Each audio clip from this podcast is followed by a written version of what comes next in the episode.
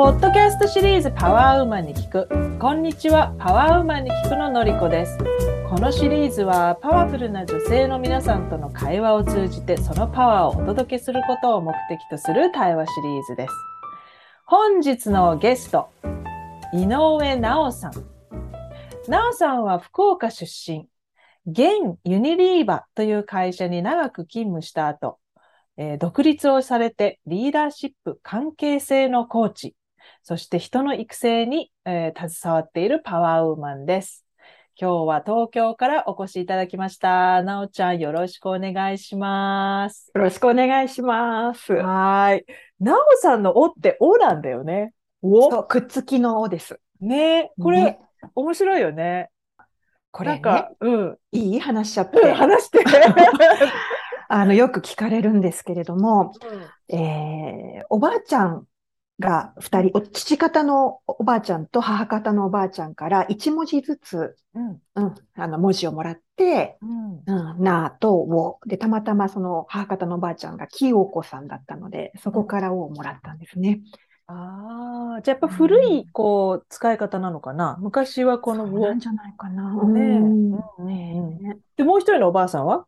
ナミさん。あ、ナミさん。へえ。で、ひらがなで書くんだよね。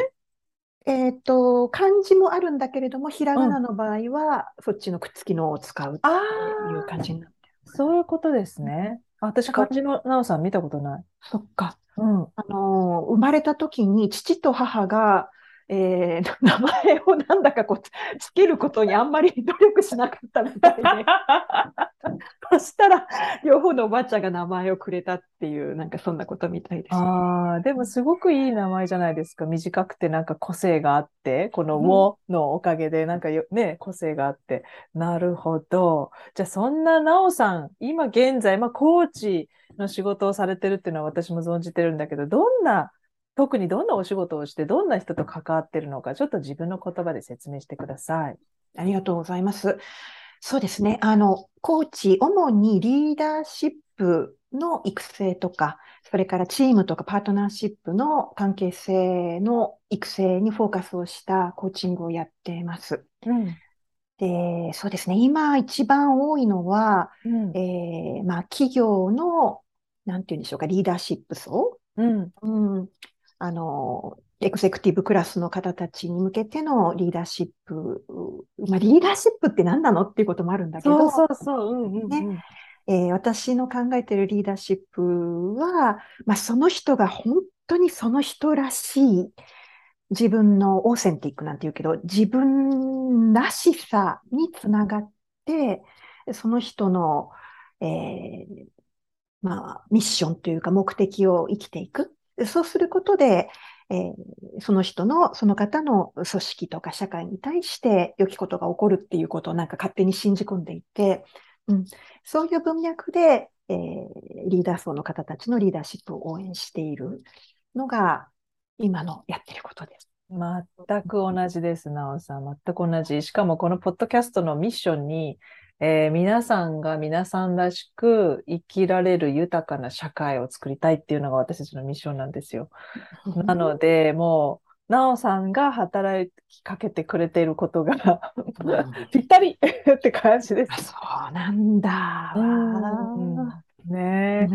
うん、で、でもそのリーダーシップの定義ってね、あの企業さんとお仕事してるとよくあると思うんだけど、そのリーダーシップって何ぞやじゃないけれども、うん、10人十色のこう、えー、定義が出てきたりするじゃないですか。うんうん、そういうのを見ていて、なおさんはこう、どう、まあ、どう対応するかっていうよりもどう感じる？その、なぜリーダーシップの定義ってこんなにいろいろあるの？うん。あの、それにちょっと私なりの持論を言うと、うん、うん、なんか、リーダーシップ、そうね、その、さっきの話に戻っちゃうんだけど、その人、その人の持っているギフトっていうのかな、うん、生まれ持っているその人らしさっていうものが、本当にのびのびと開花した時に良きことが起こるっていう、うん、なんかそういう視点で思っちゃってるから、その通り、その通り、うんうん、ね、そうすると、例えば、こう、ぐいぐい引っ張っていくタイプの、ね、えー、そういうリーダーシップを良しとしている人もいたり、うん、器のようになっているまあ、サーバントリーダーシップなんて言葉もあるけれども、なんかそういうリーダーシップを良しとする人もいるし、なんかそういういろんなリーダーシップがあっていいんじゃないかなっていうようなところに自分は立ってるかな。うん、うん、なるほどね。だからこそ定義もある種様々になるのはある種当然だし、そのいわゆるスタイルという意味ではいくつもあってもいいってことだよね。私はそれを信じていて、うん。うんで、一つ、あの、傾向としてあるのは、なんていうのかしらね。私も結構いい年いってるんだけれども、私ぐらいの世代の人たちが考えるリーダーシップって、割とその1980年代とかうんで、に良しとされてたような、うん、そういうスタイルがまだ根強くうん。この社会には残っていて、で、うん。それだけではないんだよっていうところで、うん。あの、お客様とかと仕事を始める前にすごくすり合わせをして、うん。タッグを組める状態になったところからいつも仕事をスタートしてる、そんな感じ。うん。なるほど。でも、うんノーさんみたいにそうやって優しく言われると、皆さんも、はあ、そうかなって思いそうだよね。私、時々、いや、優しく聞こえる？優しくうん優しく聞こえる？だって私、時々乱暴にさ、うんあの、昭和スタイルやめましょうとか言っちゃうんだよね。いいじゃない、いいじゃない。あの、いい悪いとは言わないけど、昭和じゃないので、もう、みたいなうね。んうん、うんうん確かに確かに。ねえ、そっかそっか。で、そのコーチングに、こう、携わるようになる前は結構長いこと会社勤めもされてたってお話で、そっちではね、マーケティングとかいろんな他のこともされてたってことなんだけど、どういうきっかけでこういう世界に入ってきたんですか？ありがとうございます。聞いてくれて。ね、本当にご縁なんだけど、えっと、ユユニリーバーさん、当時日本リーバーっていうところで、本当にその会社私大好きだったんですけれども、あのー割と若くして、えー私子供ができたんです。うん。うん。で、えー若くしてワーキングマザーをやってうん。たんだけれども、当時の、あのユニリーバさんでは、えっと、まだワーキングマザーっていうのはいいらっしゃったけれども、そんなに多数派ではなかったうん。ね。うんうんでもそのユユニリーバさんはさすがユニリーバっていう感じなんだけれども、まあ、これからどんどん女性にも活躍してもらいたいし、実際、あの、会社の中にも本当に中核になってやってらっしゃる方もいて、でも当時日本の社会全体で見ると、まだまだ、えー働きながら、フルタイムで働きながら子供を育てていくっていうのは、かなりハードルが高い時代だったの。うんで、その時に、えーその会社の方で、あのぜひ女性にも辞めずに続けてほしいから、メンタリング制度を作りましょうっていうことを始められて、うん。で、それにボランティアで誰かやらないですか？っていうことで、はいはい、やりますっていうことで手を挙げたら、あじゃあまずそのメンタリングの、ね、ためにも、えーコーチングちょっと学んできてくださいっていうことで、うん、それであるコーチ養成機関の基礎コースをうん。受けさせてくれたんです。うんそしたら、あの、まあ、その時の、えークラスメートっていうのかな。うんうん、コーチの基礎コースのクラスメートと、まあ、意気投合して、今でも仲いい方たち多いんですけれども、あの、なんかその時からコーチングに足を突っ込んで、うんようになりました。うんうんうんうんそれからしばらくは、あの、会社員続けながら、コーチングの学びとか続けて、うん。あの、会社に OK をもらいながら、当時は、あの、大々的に副業 OK ではなかった会社なんだけれども、うん。会社に、あの、公式に OK もらいながら、土日とか夜とかに、あの、コーチの仕事もしたりしながらうん続けてた。それが最初かな。それは日本で学んだんですか？日本の学校？日本で。それは日本でだった、最初は。うんうんうん。あの、C がつく会社？そうそう、CTA さん。あ、CTA さん。んね。はいはいはいはい。なるほどなるほど。そうだったんだ。うんじゃあ、でも当時はまだ、えっと、いつぐらいの話なのかなそんなに多分コーチン2004グ、年。うんあ、2004年。か。ううんんうんうん。じゃあもう、その、カリキュラムとかもあって、うんコーチングっていうのが少しずつ日本にもう少しずつね。でもなんかあの、コーチングやってるって言ってると、大丈夫？まだ言われるような、なの大丈夫？って友達から言われるような、あまだそうういう時代だった。どね。うん。確かになんかカルトとか思ってる人い、いますよね。うん時々ね、NLP とか言うともうカルトかみたいな。なんなんだ。なるほどね。そっかそっか。で、なんでその、惹かれちゃったの？なんでだろうね。本当考えたこともなかったな。最初は、あの、なんでだろうっていう感じ。本当あの、それこそ、えーまあちょっと業務に活かせたらなとか、メンタリングに活かせたらなとか、そのくらいだったの。うん。うん。で、そのままこう流れで友達とね、仲良くもなったので、うん。どっちかっていうとずるずると学びを続けてた感じなの。うん。でもね、どこでだったかな。あの、会社を辞めてまで、そのうんサラリーマンを辞めてまで、えー今の職業に重心を移したきっかけは、えーっと、2007年かな？2007年に、うん。えーっと、アメリカで、えー国際コーチ連盟のカンファレンスがあって、うん。そこに行ったんですよ。うん。で、その頃、えー、方や話を戻すと、会社の方でも、うん。仕事はすごく好きだったんだけれども、まだ子供も小さくて、子供を夜寝かしつけた後で、えーね、真夜中に海外とのミーティングのコールをするとかさ、あの、もう12時ぐらいまでやってるのとかも当たり前で、うん。で、忙しいから充実はしてたんだけれども、ちょっとなんかなっていうような時期に、うん。そのアメリカのカンファレンスに行って、うん。そこでたまたま隣にいた人と、あの、短いコーチングセッションをするう機会に恵まれてね、2分間コーチングだったんだうん。けど、うん。うん。で、その時に、えー問いが決まってて、うん。うん何だったかな？問い決まってて何の問いだったか忘れちゃったんだけど、あなたの、まあ、パーパスは？とかだったのかな？あなたは、うん、パーパスは？とかそんな感じで、うん。で、えその定型に従って聞いたら隣の人は、うん私のパーパスは世界平和ようん。って言ったわけ。うん。うん。で、その時に私、またまたまたとか思ってね、その時まだ汚れてたからさ、またまたまたとか思って、うん。うん。うん。で、はんはんとか言って、うん。じゃあ、それで、それも定型の問いがあってね、そのためにうんあなたは普段何してるわけ？みたいな、うんそんな定型だったかわかんないけど、そんなうん。問いをうん。うん。うん。言ったわけ、またまたとか思いながら。うん。そしたらその人は、あの、もう、ポンと何の躊躇もなく、そのために私は、どこどこの、えーリーダーにコーチングを届けて、どこどこの、ですっごい、なんていうのかな、本当にガバメントのトップが出てきたりとかさ、うん。本当にそのためにコミコミットして、こういうことをやってるんだっていうのをスパーンとね、涼しうく言ってくれて、そこで、はぁってなんか圧倒されちゃって、うん。うん。で、あ、そういうことができるし、実際にやってる人がこんなすぐ近くにいるんだっていうことに、あその時にびっくりしちゃってね。で、えーそれから帰ってしばらくして、会社を、うん、辞めちゃったの。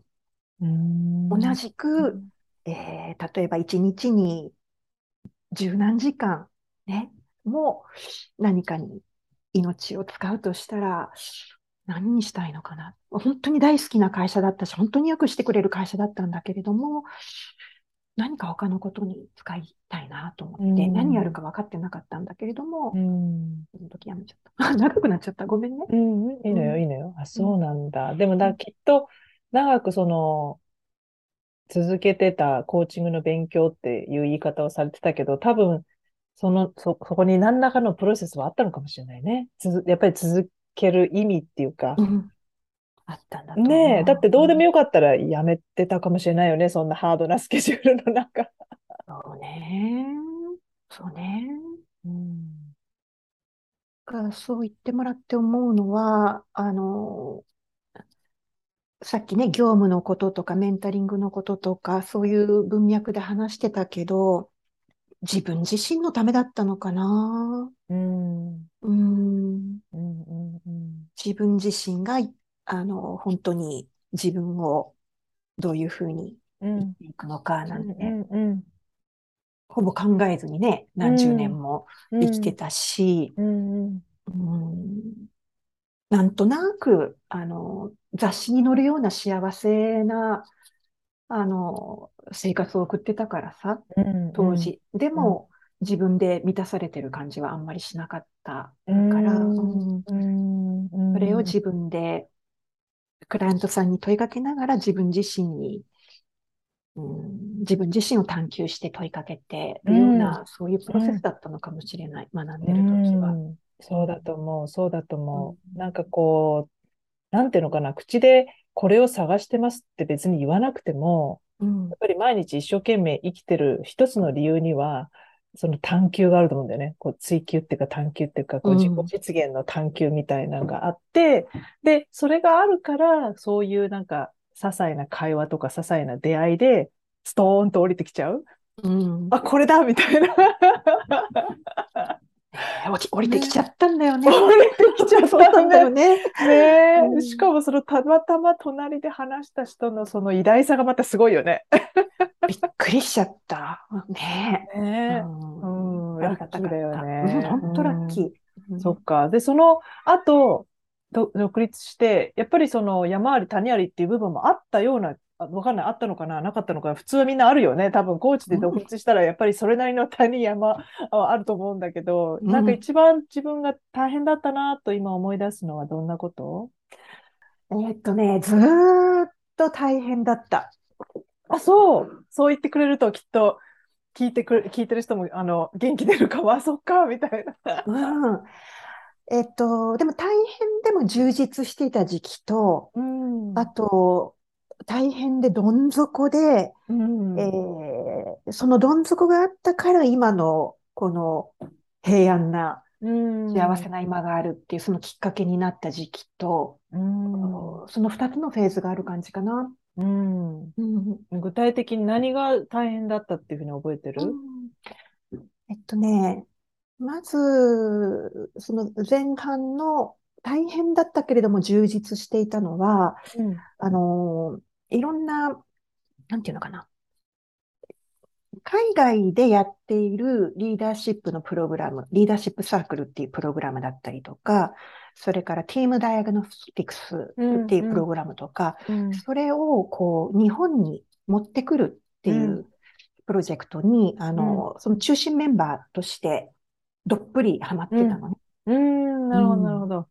で、それの導入に際して、うん。えーものすごく自分をすり減らすような働き方をして、うん。家庭すらも壊すような 働き方をして、実際離婚してんだけど、うん。うん、して、えーしてた時期があった。没頭しちゃったんだ、なん没か。頭してたね。没頭してたね。うんで、が良きことだと思ってたんだね。う。うんん。なるほどうん。それ良き、良きことじゃなかったの？じゃあ。いや、良きことだったんじゃないかな。うんあのー、結果として、プロセスは置いといてね。プロセスは置いといて、それを抜けた後で、その、リーダーシップサークルっていうプログラムであるとか、チームダイダイアノスティティームダイアグノスティクス？えっと、それは、後者の方は今はあまり日本ではアクティブじゃないんだけれども、うん。えっと、日本で導入することができたし、で、何よりもその、えーそれを通して、導入したものはプログラムでありツールでしかないんだけれども、それを通して、あの、い、いろんなクライアントさんとかリーダーの方とか、リ、リーダー関係なくいろんな人たちのなんか人生にちょっとは役に立ってるっていう自負があるからさ、ここれは、ね、すごく良かったことだと。で、それとは別の、なんだっけ、もう一つはなんだっけ？もう一つのどん底ね。うん。あ、ど一つのうぞ。どん底はね、まあその離婚とかにも始まって、なんていうのかな、関係性を壊したりとか、うんそれから、そうね、その、あの海外のプログラムを、こう、なんていうのかしら、扱っているので、海外の仲間たちとのやりとり、一方、うん。その日本の仲間たちとかう、ん、日本の、なんていうのかな、ユーザーの人たちとの、そのやりとりの中で、うん。えー、なんていう言葉を使えばいいかな。かなりこう葛藤があって、うん。ううんん。で、今思うとさ、ユニリーバ時代も結構いろいろ、なんていうのかしら、キャンキャンやってたんだけど、キャンキャンやってたし、いろんな迷惑かけて、いろんな失敗もしてきたんだけど、なんかその、周りにとても助けられていた。うんうん。で、えーその、独立した後でそのどん底になったっていう期間も、いろんな人が助けてくれてたはずなんだけれども、うん自分が、うそこ、それ、なん、なんていうのかしらね、うまくコミュニケートができなかったのかな。うんうん。うん。とても、なんていうのかな、価値観の大きな違いであったりとか、うんうん。えー本当にこう、話していてもこうコミュニケーションが取れないような感覚であったりとか、これ私の視点なんだけどね。うん。何か、こう、私の価値観とは相入れない、うん。うんものがどんどんどんどん強くなっていって、うん。あ、これは、なんていうのかしらね、あの、世界チャンネルというか、何か、だ、何かからのメッセージなんだろうなと。うんそこから場所を変えるときだよ、なのか、うん何かこう、その人生の、私、こう、人生宇宙メンブレン説っていうのを持ってるんだけど、その人生の宇宙のこの幕が別の幕に乗り移る。ね、あと他の人の言葉を借りると乗っているバスを変えるとかね、うん船を変えるとか言うけど、うん、そういう時期なのかなと思って、うんうん、いったそんな時期がありました。責任感がすごく強かったのかな。そうね、簡単に手放せないでいるなおさんがそこにいたっていうのは、そんな大変だったのに、苦しかったのに。今思うとそう思う。でも当時、時はそうとすら思えなかったかも。うん。え、だって、他に、他に、私がこれを手放したら、どうなっちゃうの？みたいなね。うんうん思ったし、うん。それ以外のアイデンティティを知らなかったのかもしれない。一回なんか本当にアイデンティティ崩壊し、したからよかったんだと思なるほどね。まあ何事もね、一旦壊れてから始まるって言うもんね。壊れたね、壊れた、ね。壊れうん。た。まあ、なんていうのかな、壊れないと作れないこともあるじゃない？うん。ね。うん、あの、全部壊してピースにしないと作り直せない事象って実はいっぱいあると思うんだよね。うわあ、嬉しい、そんな風に言ってもらええるそうじゃと。ないですか。だっうて家建て建て直したいのになんか半壊のまま建て直そうと思っても、うんその上にしかなんかこう追加できないけど、全部1にしちゃえば、あ、0にしちゃえば、何でも OK になるじゃないですか。ねえ。ねもうね、ぶっ壊れたよ。あの、なんだろう。あの、ごめん、また話があちこち行っちゃうけど、会社員やってた時はさ、すごい怖い人だったんだって、私。あ、そうなんだ。うん怖い人。なんか怒らしたらいけない人リストの、なんか人にいたらしいんだけど、想像できない。そうなんだ。うん。すっごい怖い人だったらしいんだけど、まあ、ね、コーチングの世界に来てからはなんかね、いい人だと思ってたみたい、自分のことを。まあ、でも結構厳しいことも言ってたつもりでいたんだけどさ、うんうんううん。ん、あの、なんていうのかな？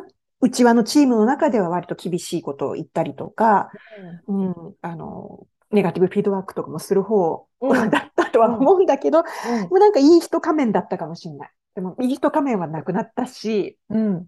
うん、どっちが心地よかったの？自分らしかったの？当時っていうか、その自分の感覚で。あ私大丈夫かな、こんなこと言っちゃって。でも言っちゃうとね、うんあのね、いい人仮面は嫌だった。うーん。笑ってるのはうん好きなんだけど、うんでも、その張りつ、張り付いたような笑顔は嫌だった。ああ、ちょっと偽物っぽかったんだ。ちょっとこう作ってるみたいな。そででもね、うん、でもなんか、その、え、これって変だよねって言うことが、その時はね、難しかった。ああ、なるほどね。うん。なんだろうね。そんな、うんそんなことがあったのね。うでもうんん。今は嫌なものは嫌だし、変なことは変。いつの時期にオースクと出会ったの？いわゆる関係性のコーチングを始めたのはいつの時期？そう、あ、その、ぐ、ぐっちゃくちゃのアイデンティティ、アイデンティティ崩壊よりもちょっと手前あの時にオースク始めた。うん。初めてってこれだからね。いやいやいやいやいや、そういう、そんな、そういう意味じゃないんだけど、それで、なんかこう、なんだろうな、自分の、その、その中においてでも、こう、ターニングポイントって、どんな時だったと覚えてる？なんかその、なんかあったと思うんだけど、うん。今の自分に来るうんきっかけとなったターニングポイントみたいなのってあるうん、ありがとう。あの、やっぱり環境を変えたことは一つ大きかった。うん。で、あと、環境を変えたというのは、その仕事をね、うん。あの、それまで所属していた団体から、うんえー独立したっていうことは大きかった。うん。当時はね、あの、あこれから経済的にどうするんだろうとか、うん。離婚もしてたし、一人で二人子供育てていくのどうするんだろうとかさ、いろいろあったんだけど、まあいいや、とりあえずやめてみるかと思って。うん。うん。それは大きかったよ。うん、そうだよね。結構勇気のいる行動だったんじゃない？大きかった。ねえ。でも何がそれをサポートしてくれたの？まあ、そこから、うーん、まあ、それこそそれまで、まあ、自分があー学んできたことでもあるけれども、うん、自分が本当に自分の価値観、しっかり大切にして、そして自分は一体何のために自分の時間とか人生を使いたいのかっていうところに立ち戻って、えー仕事をしようって思っていたら、うん思っていたことがその因果ではないんだけれども、たまたま、あの、お声をかけてくださる方たちがいて、お仕事にっていうことで。うんうん。うん。で、そのお仕事を、今も続いてるね、そのお仕事をきっかけにして、うん。えーどこどこに所属している私じゃなくても、うん、その私が大切にしてることを大切にして、うんこれまで培ってきたことをデリバーしてっていうことで、あ、これで、なんていうのかしら、喜んでいただける。失敗もするけど、喜んでもいただけるし、えー失敗したことも認めてくれて、お代もいただけると。うんうん、フィーもいただける。あ、そんなことができるんだっていう経験があったこと。うんうんうんもう一個言っていい、うんもう一個ねうん、そのどん底の時に助けてくれる人がいたの。うん。うん。精神的にね。うん。でも、あの、がっつり一緒にいてくれるわけじゃないんだけれども、ちょっとこう仕事でご一緒する時とか、それからちょっとお話を聞いてもらう時とかに、あの、一緒になって叫んでくれる人だったりとかね。一緒になって、こう、悲しんでくれる人だったりとか、うん、本当にその一晩だけとかなんだけれども、うんうんうん。そういう、えーなんていうのかな、お友達というか先輩というか、うん。本当に損得なしでうんいてくれる人たちがいて、うん。うるっときちゃうけれども、本当うるっときちゃう本ね。でもその話でやっぱりそれが証拠だと思うんだけど、当にやっぱり人ってそういう瞬間的な、いわゆるその、ずっと一緒にいるとかいないとか、そういう問題じゃなくて、うんあの、ものすごい質の高いタイミングドンピシャの会話本物の会話っていうのは、なんかこう、数とかじゃないんだよね。ああそうかもね。ね。うんだって今おっしゃったこと、まさにそうじゃない？なんかいつもいてくれた人とか、そう、そういうんじゃなくて、その、節目に大事な会話をしてくれた相手、もしくはその自分を守っ、ホールドしてくれたそうのん相手とか、その瞬間とかが、なおちゃんにとってはめっちゃめちゃめちゃ、こう、価値のあるものだったわけじゃない。大きかった。ねえ。で、うんその人はそう思ってやってるわけではないかもしれないよね。たまたま、その瞬間にあなたに100%向き合ってくれて、まあ、まさにコーチの仕事だけど、まあそうですね、うんそういう会話がさ、な何年も何年も経ってからも意味があるものとして残ってることってあるじゃないですか。うん、本当に残ってる。ねで考えると、誰もができることのはずって私思っちゃうのよね。うんうんうんなんかそういう風な瞬間を誰かと過ごすことがそんなに人のためになるんだよっていうかさ。そうだよね。今生きてられるのもそのおかげかもしれない。いやだー。本当本当本当本当。うわーいい仕事してるね。だって。うんだからやっぱりこう、なんていうかな、やめられないんだよね、こういう仕事ってね、意外とね。なんか時々さ、何年も経ってからさ、クライアントと話して、あ、私のこと覚えてるの？って言ったら、覚えてるよ。あの時になんとかなんとかって言ったのはね、今でも覚えてるんだよとか言われちゃうと、なんかもう、なんていうのか、あ、人間ってそのぐらいこう、会話、会話って大事なんだなとか思ったりね。うんそうなんかあったかいものを思い出した。ありがとうございます。ああ、よかったじゃないですか。その人と、その人にまた連絡、ね、と、取るうんといいかもそうだしれない。ね。そうだね。そうなんだしよう。うんうーん。それでその、まあ、離婚をして、お子さん二人で育てて、女性として働いていくって、もうそれだけでも結構ハードル高いっていうかね、あの、うんそれこそ今世の中は変わってきたけれども、でもやっぱり、あの、さっきのお話じゃないけど、こ子供を育てながらフルタイムし仕事をするっていうのが、割とマイノリティのお仕事だったっていう時代が結構長かったと思うんだけど、そういう、そういうのって今、なおさんはどう見てる？今の日本？見てて、女性の働く環境っていうのはどう変わってきたとかって感じることある？うん、あの、いろんな仕組みとか、えーサービスとかっていうところでは、ね、その20年、30年前と比べると、随分変わってきたんじゃないかなとはうん思うんだよね。うん。うん。で、それはすごくいいことだなと思ってる。うん。うん。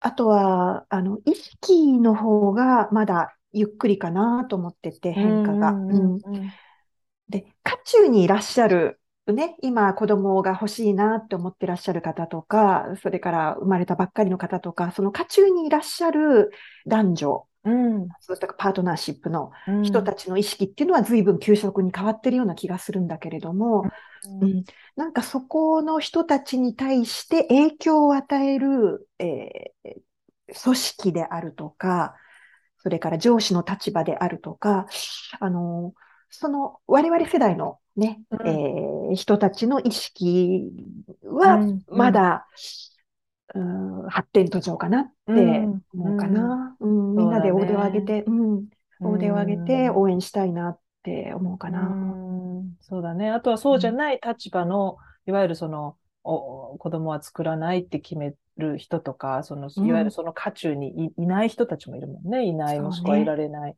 そうね。ううんんどんな選択をしても、うん。えー変に誰かにこう気を使う必要がないような、そういうところになっていくといいなっていうのはすごく思うかな。なんか、うん。人間が、人間に性というものを授けたのは一体誰なんだろうって、この時々、なんか男性も女性も、ど、誰が子供を産むか決められるとか、いつ死ぬか決められるとか、なんかそういう世界に生きてたら、私たちってどうなってたんだろうとか、時々私妄想したくなるんですけど。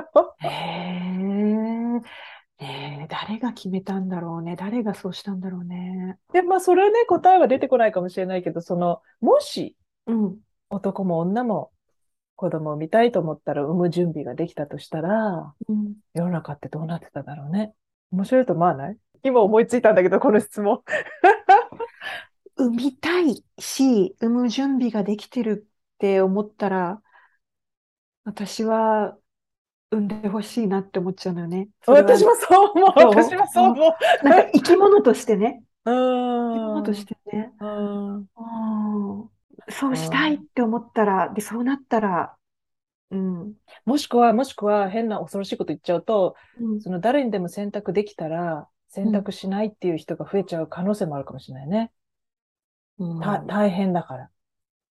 うんうんうん大もちろんでも逆に、いや、ぜひその体験をしたいって思う人もいるかもしれないし、ある種こう限定がされちゃってるから、う女性が産むっていう風になってるし、でも、じゃあ男性は男性の役割じゃないけれども、なんかわかんない。そう限定されてるがゆえに成り立ってるものもあるかもしれないし、だって選択あったら私産みたいと思わなかったと思あ、そう。うん。旦那さんが産めるんだったら、はいややって、私、やだわ。出産やって思ってたと思う。いや、マジう。で。か、そうかもしんないね。誰かが出産してくれてね、子供くれるんだったら、私子供欲しいけどって、そんな、そんな風には考えてたことあるよ。だって仕事をか辞めたくないしとかさ、それこそ。私はなんか、あうんあの、えっと、う産むこと自体への好奇心はあっああ、たのね。そうそうそう。うん。うん。うん。から、その選択しても、自分で、じ、自分でそれを実験するのをうん実験だってうん。選んだとは思うけど、うんうんううん。ん。なんかね、選ん、ちょっとこの辺倫理に触れるかもしれないけれどもね、うんうん。うん、選んだ通りになるといいなって思う。そうだよ産みたい人ね。は、ね、ね、あの性にそう。関係なくうん産めて、うん。たくないって思った人は産まなくてもよくっうて、ん。で、なんていうのかな、産みたいけれども一人じゃ育てたく、育てられないっていう人にはみんなで育てられるとかさ、うんユートピアみたいなこと言っちゃうけど、でもそうなんだよね。わかる。うんだから選択肢があるのも酷っていうかね。なんかその、私はさ、欲しいと思った時期があったんだけど、生まれてこなかったわけよね。妊娠できなかったわけ。うん、で、でも人工的にその不妊治療をするという選択を取らなかった。その私じゃなきゃ産めないしとか、なんかそういう限定があった頃こそ考えさせられたんだよね。なぜ子供が欲しいのかとか、本当に子供が欲しいのかとか、うん子供産んだら本当はどうなるのかとか、ね。なんか、それがなかったらそんなこと考えなかったかもしれないうんうんって思うんだよね。うん。だからなんか、産め、産まなかったし、産めなかったけれども、それを考えさせてくれる時間を作ってくれたのは良かったかなと思う。だから、産みたいって思う人の、なんか、い痛みっていうか、まあ、気持ちがわかるし、いらないっていう人の気持ちもわかるし、うんなんかこう、どっちも理解できる自分になれたなっていううんふうに思うんだよね。うんねえ。だから、のりこさんは子供がいないから子供のいないいる人の気持ちわかんない。そうかもしれない。でも、私、産むか産まないかはよく考えたよって、みたいなね。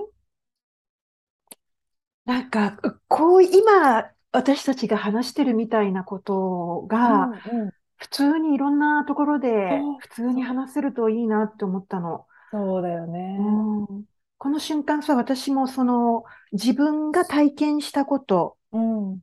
とは違う体験をしている人のことを考えずにこうしゃ、喋っていたことに気がついたのね。ででもその自分に対しても、なんていうのかな、OK を出したいし、うん、うん、うん、それはのりこさんがこうしっかり聞いてくれたからだし、でもなんか一方で、なんていうのかな、すごくこう、腫れ物に触るような、ね、トピックがね。そうそうそう、感じで、こう、語られないうん。トピックでもあるなと思っていてね。そうなんだよね。うん、なんか、あの、わ私の配慮が足りないのかもしれないんだけれども、違ってよくて、そ。そうれぞれか、た体験してることも違ってよくて、感じてることも違ってよくて、うん、でもお互いに、え、そうなんだって好奇心を向けながら、お互いをこうリスペクトしながら、うん、こういう話はいろんなところでできといいなって思った。本当だよね。だからやっぱりもう、もっともっと若いうちに、その要するに、直面しなくてもいい年頃に、つまり子供を産む、産まないの話をしなくてもいいような年頃に、なんかこういう話をね、できると、もっといいんじゃないかなって気がするんですよ。うん。想像の世界で話せるし、うん。今決めなくていいし、うん。か軽やかに話せるじゃないですか、もうちょっと。ね。で、なんか子供を産むって何ぞやって話もみんなでできるし、なんか平等にできそうな気がする。男性も女性も。もっともっと若い時に話してたら。例えば、ね、性教育みたいなもんだよね。ね うん。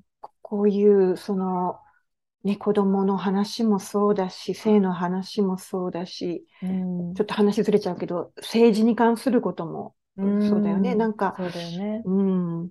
なんだろう、これ日本だけなのかな？なんかすごいいろんなものがタブーになってることが、やったら多いなと思って。うんうん。な一つは、あの、対立を嫌がるからだと思うんだよね。なんか話し合っちゃうと、この意見とこの意見が、こう、しかないみたいな。うん、でうんで、ぶつかる。で、それをするのが嫌だから、炎上したり、それをするのが嫌だから、あえて話し合い避けるっていうのが結構多いかなって思ってて。ね。だからなんか、選択肢はこれかこれかだけじゃない、じゃないの？っていう。なんか、そう、そう、そっちに持ってってほしいよね。なんか白か黒かだけじゃないんだから、世に人生は。大半がグレーなんだからさ、みたいな。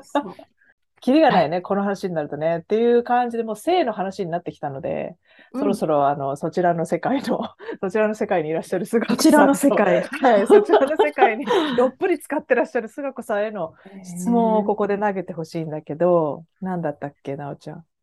一応、大きく分けて2つなんだけど、まあ、あの、仕事において、そして、え、プライベートにおいて、両方とも私はこれから一体どうしていくんだろうかと。うんどんな風に楽しんでいくんだろうかうん、そういうことうん、ですね。はい、はい、ざっくり言うと。はい。塚子さん、こんな投げかけでいいですか？大丈夫です、なおさん、こんにちは。こんにちは。よろしくお願いします。楽しみにしてました。はい。もう本当あの、なおさんはね、もうすごいね、極端な方なんですね。もう偏ってますよ。やっぱりそうなんだ。へえ。ね、人にしか意識がない。あ、もう一回言って。人、人にしか意識がいっていない。どうしたいのか、こうしたら良くなるとか、もう自分は置いてるんですよ。あ自分以外の人にしか意識がいってないんだ。うんへでね、あの、さんは大体もうそもそももう上昇志向が限りなく高いんですよね。え。私？そうそう。あ、そもう本の塊でもあるんですよ。で、スキルアップのための勉強とかはですね、まあ自分の、自分を磨くとかもそうですけれども、そういうのに結構お金かけてらっしゃると思うんですね。う。うん。で、でその勉強したものを生かしていく方で、で、基本的には何が大事かというと、そのハートフルな人間関係、人との人との温かさとか、あのみんながあのハハッピーでいるっていうか感じがすごく大事なところだと思うんですね。うん。そういうのと、やっぱり好奇心、気ななんか気になっちゃったらもう止められないっていうところがあると思うんですよ。でそのことによって、まあ、多趣味でも終わりだと思うんですけれども、常に動いているっていう状態だと思うんですね。止まってないっていう感じなんですよ。でで、人を引きつけるやっぱり魅力にあふれていて、で、その心温まる人間関係の中で、うん。えー無理なく自然体でいる、まあ、心許せる仲間たちと力を合わせて生きる環境を好んでですね。で、その中でも、まあ、裏で仕切るボス的な 感じなんですけれども、で、あの、対象者もですね、あの、女性っていうのはすごくいいんですよ。女性を相手にとか、あの、女性関係の仕事っていうのが結構向いてらっしゃるというふうに出ています。へえ。で、でも、ただね、やっぱりさっきおあのお伝えしたように、人の役に立つことばっかりを考えていらっしゃって、で、その自分のそ外に意識があるっていうことなので、えーあ、ごめんなさい。自分の何の意識あ外の外の人たち外の人。うん。あはい。に、えー意識があって、まあ、そういう人たちをすごく大切にするがゆえに、あのーたくさん自分が1だとすると、その周りが4ぐらいいるんですよ。だからそれを運用するのがすごく大変なんですよ。その人たちに全て良い状態に付き合っていことされるので、いい関係でいたいというふうにされていらっしゃるので、またその人たちが付き合う、あの縁ご縁のある方たちがいい状態であってほしいという願いがあるので、そのことに働きかけることによって、すごくもう常に動いてらっしゃるんですよ。うん、お疲れ状態。で、それをやっぱりお辞めになったっていうのは、もう分かりました。本当に、あの、それし、し尽くしされたんだなって。尽くしました、私。もうじゃあ、いっか。もうだからね、ほどほどにできないんですよ。うん付き合ってほどほどに、あの、その人を良くしようっていうことができないから、とことんやっちゃうっていうのがあって、で、ある程度もうされたので、もう満足感みたいな。ででも、まあ、でもそれはずっと大切な部分でもあるので、大切に思っていらっしゃっているとは思うんですね。うんだからそういうことで、あの、周りの人たちとか対象者が多くって、まあ、あの重たいというかね、まあ、翻弄されるっていう、運用にこうあの大変なことになっているっていう状態にこうなりやすいっていうのがあるんですね。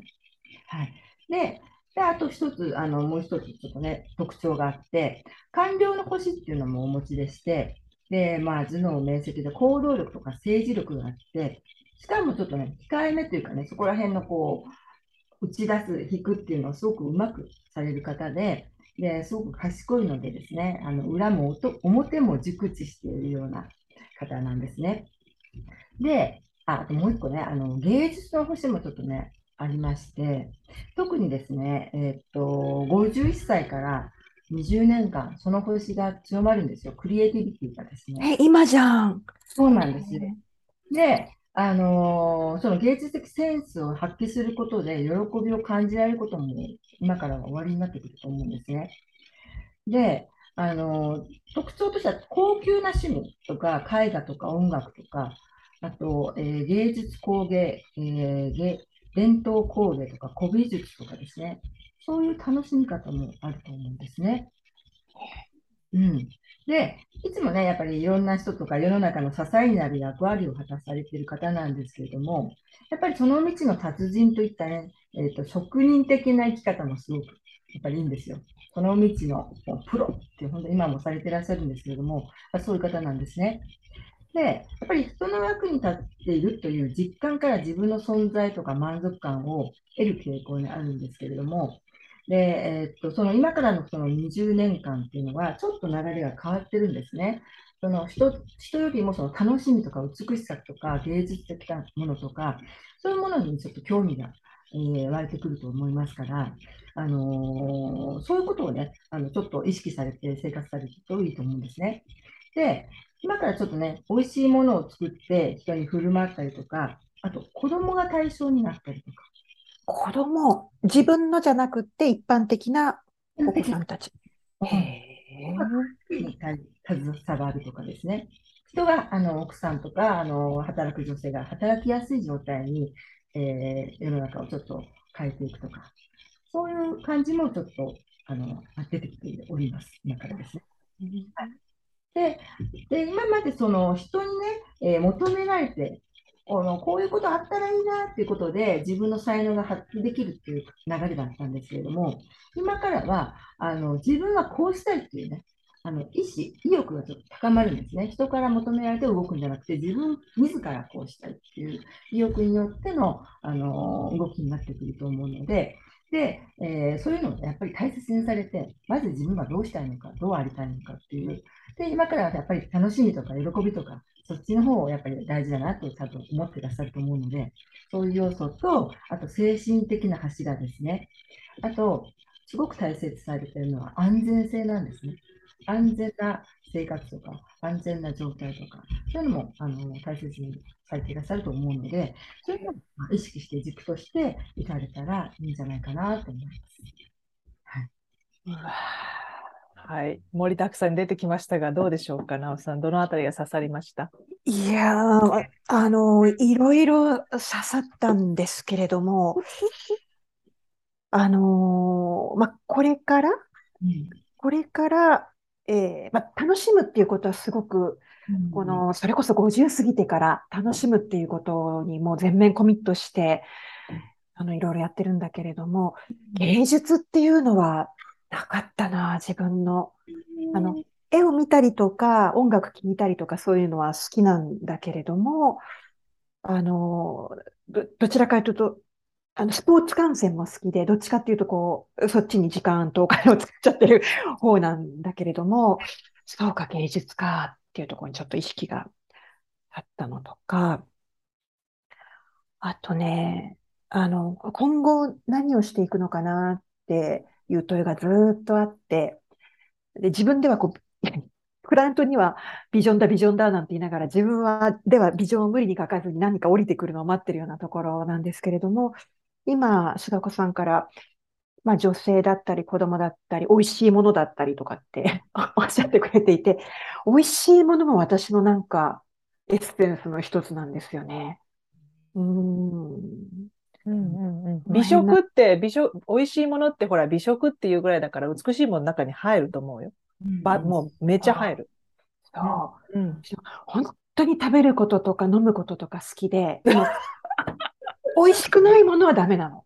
うんわかるわかるわかる。美味しくないものは食べたくもないし、うん飲みたくもない。うん体に入れたくない。でも、美味しいものを、えー食べたり飲んだり、えー余裕があるときは作ったりっていうのはすっごく好きで、それはもう子供の時からずーっとうん。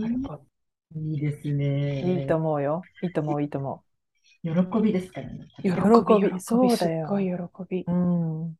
精神的な柱ってなんだろう。そこに、そこ、そこも今、ああ、そこすごい、あそこですよ。うん結構ね、現実的なんですよ。なおさんって。なんか現実的に物事を動かしたいっていうか、あのあんまり夢夢心地ではないんですけれども、うんそれが多すぎるとですね、ちょっとそれがうまく使えないっていうのがあって、ちょっと多すぎなんですね。で、それがちょっとあの多すぎることによって、精神世界の方にちょっとね、動いてるっていう流れがあって、そっか、精神世界の方向性の柱っていう、そういうこと。ですね、現実的が多すぎて、あまりにもその現実を動かすのに、あの、一苦労されてって、まあ、二苦労がわからないんだけど、たくさんね、あの、いろいろあったっておっしゃってたけど、やっぱりそれをやっぱり求めても違うんじゃないかなっていうのが、やっぱりこうぐさっとあると思うんですよ。ある。無理無理何かこう見えることをやってても、うんそれを動かすにはやっぱり精神からしないといけないんじゃないかっていうのが強く言われたと思うんですよ。そのことに。うんうんうんやっぱりそこの、やっぱりその、そのいろんな経験によってのその精神性の大事さっていうのが、うん違う形で持ってないって、本当はお持ちじゃないんですよ。その精神性のあの重要さっていうのは。なおさんって。ものすごく、あの、大事だと思ってますし、そこをずっと磨き、さらに磨きたいとは思ってます。ないがゆえに、ないがゆえに現実を動かすのが大変だと、もう実感されているがゆえに、精神性の大事さっていうのが、そこが埋まるともう、なおさんぐるぐる回転するんですよ。そこでちょっと止まってるから、その、そこがないと。うん自身があの循環してないんですよ。そこを大事にすることによって、ご自身がどんどんどんどん回って、うまく回転して、こう上がっていく感じになっていくんです。うんうんうんなおちゃんがみんなにこう発信したいメッセージってなんだろ美味しいエッセンスに浸った私がみんなに発信したいことね。あの、何があっても大丈夫だからって感じかな。何があっても大丈夫だから人生楽しもうねってこう自分に言ってる感じだけど、う。はい。根性の人生ってね、一回だからこの体を使ってこのスピリットで生きるって一回だから楽しまんといかんねっていう感じ。はい。悟りの言葉が出ました。